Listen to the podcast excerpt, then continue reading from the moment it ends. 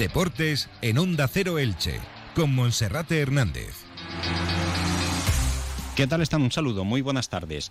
El Elche Club de Fútbol esta mañana ha trabajado en el 10 y Borras, segunda sesión de entrenamiento del jugador que se encuentra a prueba en el Elche.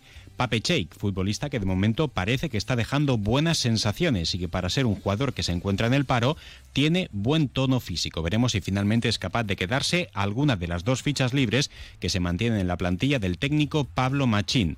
El Soriano hoy ha contado con cuatro ausencias que en principio no estaban previstas. Por un lado, Enzo Rocco, que sigue recuperándose de un proceso gripal, mientras que Lucas Boyé, Fidel Chávez y Gerard Gumbau han trabajado al margen rebajando la carga de entrenamiento. Mañana el grupo tendrá día de descanso y a partir del fin de semana ya preparará la recta final del próximo encuentro que será el miércoles de la semana que viene ante el Real Madrid. Un Real Madrid que se va a disputar este próximo fin de semana ese mundialito y que por tanto llegará al duelo frente al Elche Club de Fútbol con cansancio en las piernas. Veremos si con el suficiente para que el Elche sea capaz de dar la sorpresa en el feudo madridista.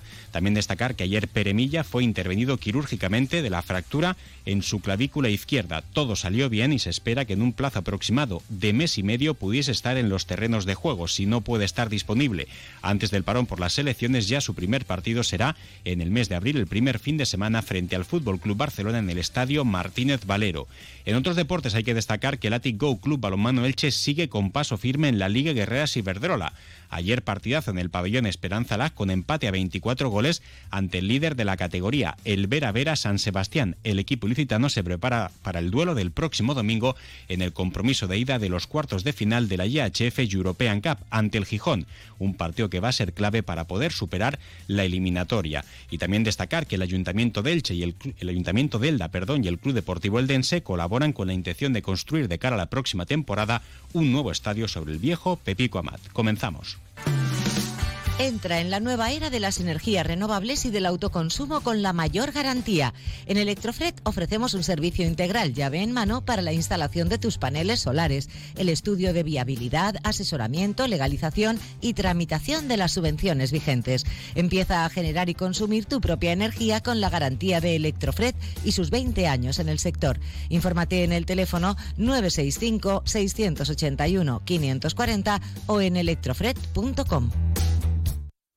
Comenzamos en Radio Estadio Elche con toda la información deportiva que nos deja el Elche Club de Fútbol y en primer lugar nos vamos a desplazar hasta Murcia, donde se encuentra el doctor Pedro Luis Ripoy, que ayer, junto a su compañero Mariano de Prado y el responsable de los servicios médicos del Elche, el doctor Álvaro Sala, intervenían quirúrgicamente al delantero y máximo goleador del Elche Peremilla, que por desgracia el pasado sábado caía lesionado, se fracturaba la clavícula izquierda, donde ya se había lesionado hace ocho años y tendrá que estar como mínimo mes y medio de baja. Los plazos de recuperación más conservadores apuntan a dos o tres meses en el dique seco, pero seguro que los servicios médicos del Elche y también los doctores de Prado y Ripoll van a trabajar para que pueda estar disponible lo más pronto posible y seguro que lo van a conseguir. Doctor Ripoll, buenas tardes.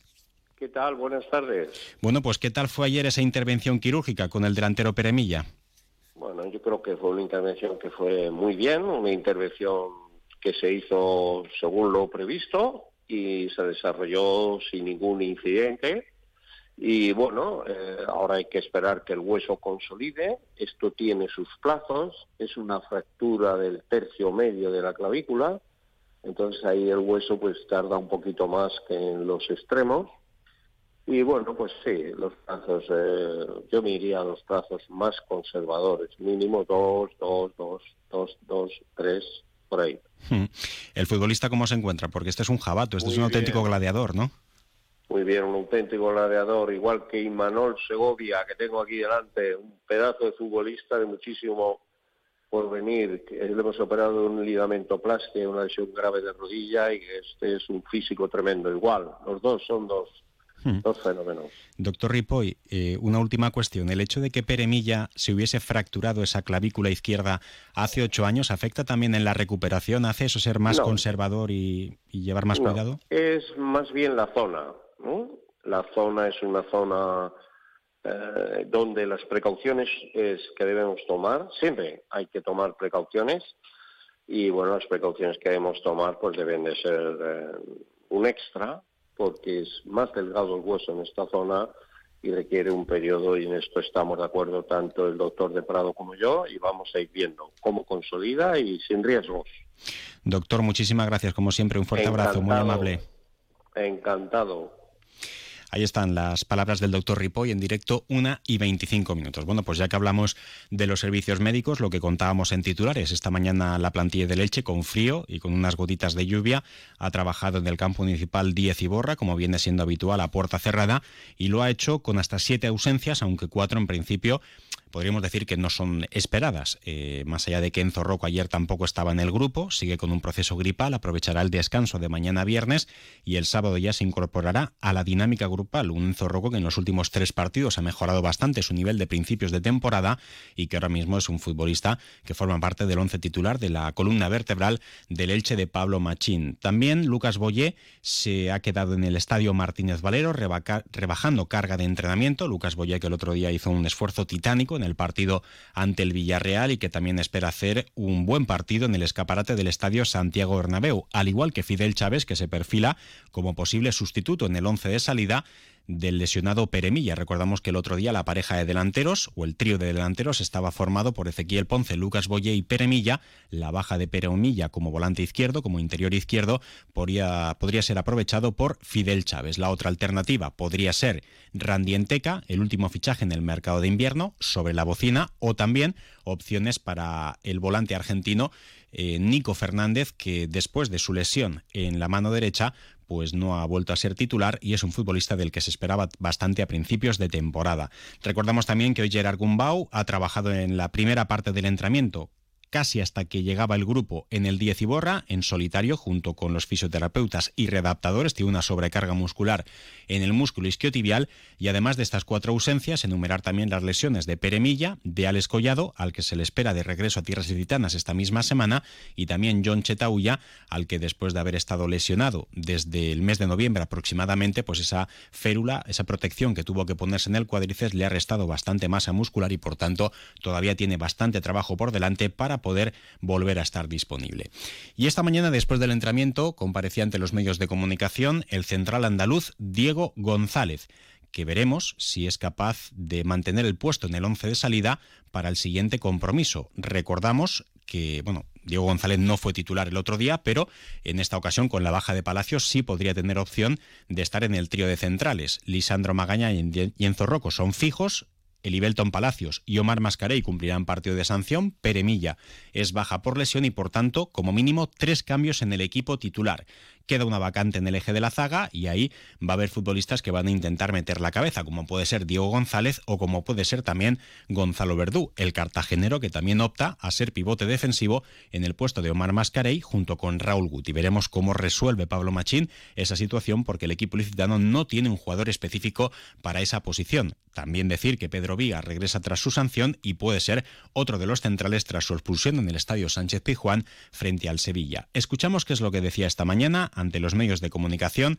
el central del Elche Club de Fútbol, Diego González, hablaba del estado de ánimo del grupo tras esa primera victoria de la temporada.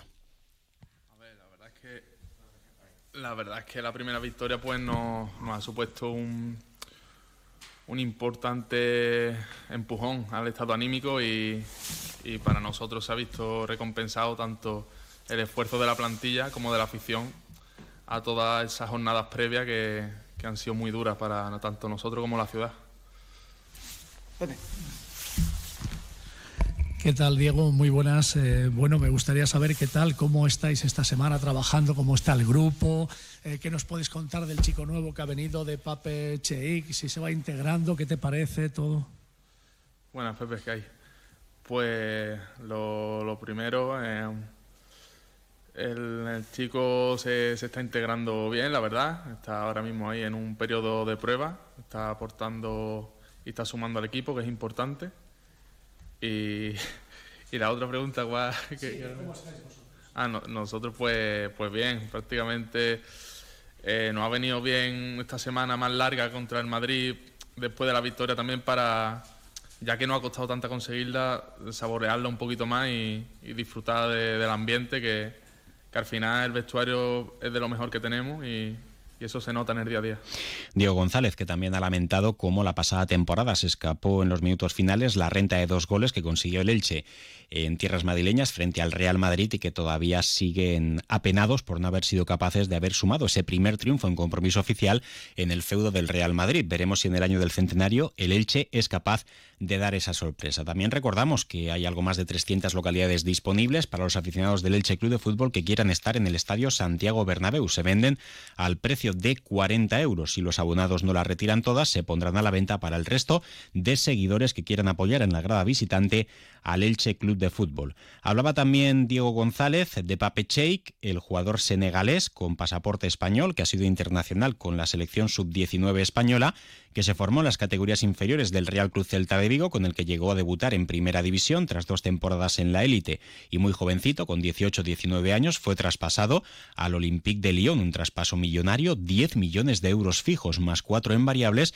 superando a la venta que en su momento el canterano celeste Michel Salgado protagonizó al Real Madrid. Fue el futbolista de la cantera del Celta de Vigo que más dinero dejó en caja, aunque lo cierto es que tras marcharse en 2017 al fútbol francés, pues ya vio cómo su progresión se truncaba.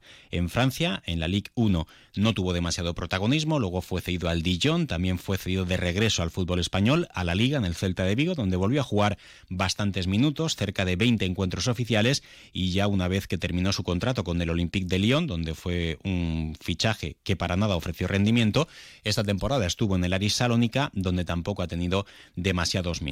Estaba en el paro tras rescindir su contrato durante el mercado invernal y ahora ha llegado a prueba al Elche, según las fuentes que hemos consultado. De momento parece que está gustando, dicen que físicamente está a un buen nivel y que podría venir muy bien para ocupar una de las dos fichas libres que tiene el Elche. Recordamos que, por ejemplo, para el puesto de pivote, para el partido del próximo miércoles, la baja por sanción de Omar Mascarey no ofrece un sustituto claro. Podría retrasar su posición Gerard Gumbau, podría ser titular Raúl Guti. Sabemos también que Gonzalo Verdú en ocasiones ha jugado como pivote defensivo, aunque en el Elche cuando ha jugado ahí no ha terminado de hacerlo demasiado bien. Y luego cabe la posibilidad de que el técnico varíe en algo el sistema para adaptarse a las circunstancias. El Elche buscaba un pivote, el Elche quería en Dialle, el futbolista del Málaga, no pudo cerrarlo a tiempo y se ha quedado coja esa posición, tanto que para el partido del miércoles veremos de qué manera es capaz de subsanarlo el técnico Pablo Machín. Eso es lo que nos deja la actualidad del Elche Club de Fútbol, una pausa y vamos con otros asuntos. ¿Pensando en cambiar de compañía? Vente a Cable World. Aquí eres importante por ser tú. Creemos en la mejor comunicación y por eso tenemos los mejores servicios de Internet, teléfono y televisión. Tus necesidades, nuestra prioridad. Cable World, mucho más que una conexión. Mi mundo ideal, uno en el que todo funciona con mover solo un dedo. Sí, sí, que quiero más luz, muevo un dedo. ¿Qué hace viento? Muevo un dedo. Oye, que me apetece escuchar música, pues muevo un dedo. Y si no me apetece mover un dedo, pues también. Nuevos sistemas de protección solar inteligente Saxon con control por voz. Para los que prefieren no mover ni un dedo. Lo que le faltaba a tu mundo para ser perfecto. Saxon, tu mundo, nuestro universo. En página polideportiva, Felipe, buenas tardes. ¿Qué tal, Monserrate? Buenas tardes. Ayer el Atigo Club Balonmano Elche en la Liga Guerreras Iberdrola Femenina daba la cara ante el líder.